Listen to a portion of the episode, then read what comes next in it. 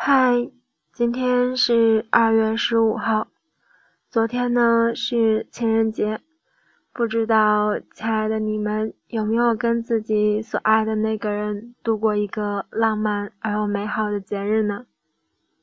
或许也有一部分像安哲一样是个单身汪。嗯，对啊。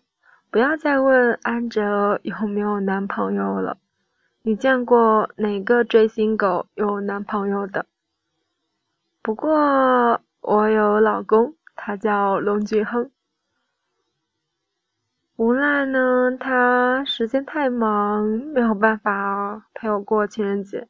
当然，还有理由是，他女人缘太好，有太多太多的女朋友、老婆团。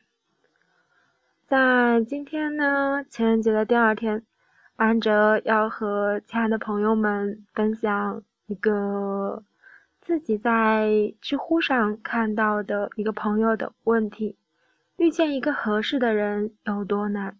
然后下面的一个网友的评论回复，我相信念完这段回复之后，你们或许会有一个不一样的看法吧。就是那些和安哲一样一直在等待那个合适的人出现的爱情观的你们，对啊，送给你们。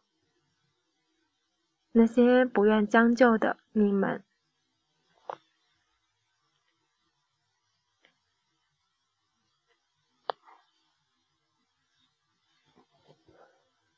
大学的时候曾有过一次对话。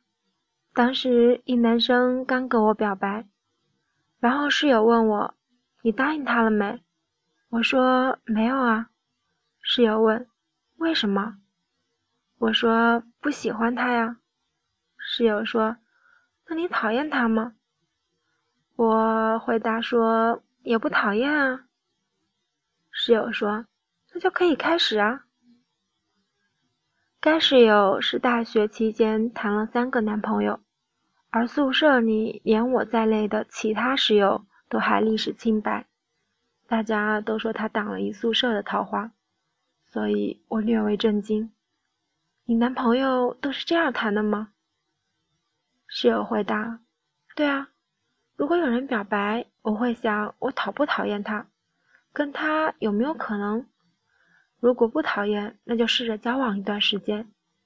我彻底震惊。难道不是考虑喜不喜欢，喜欢才会答应吗？室友说他喜欢你的同时，你又刚好喜欢他，哪有那么好的事？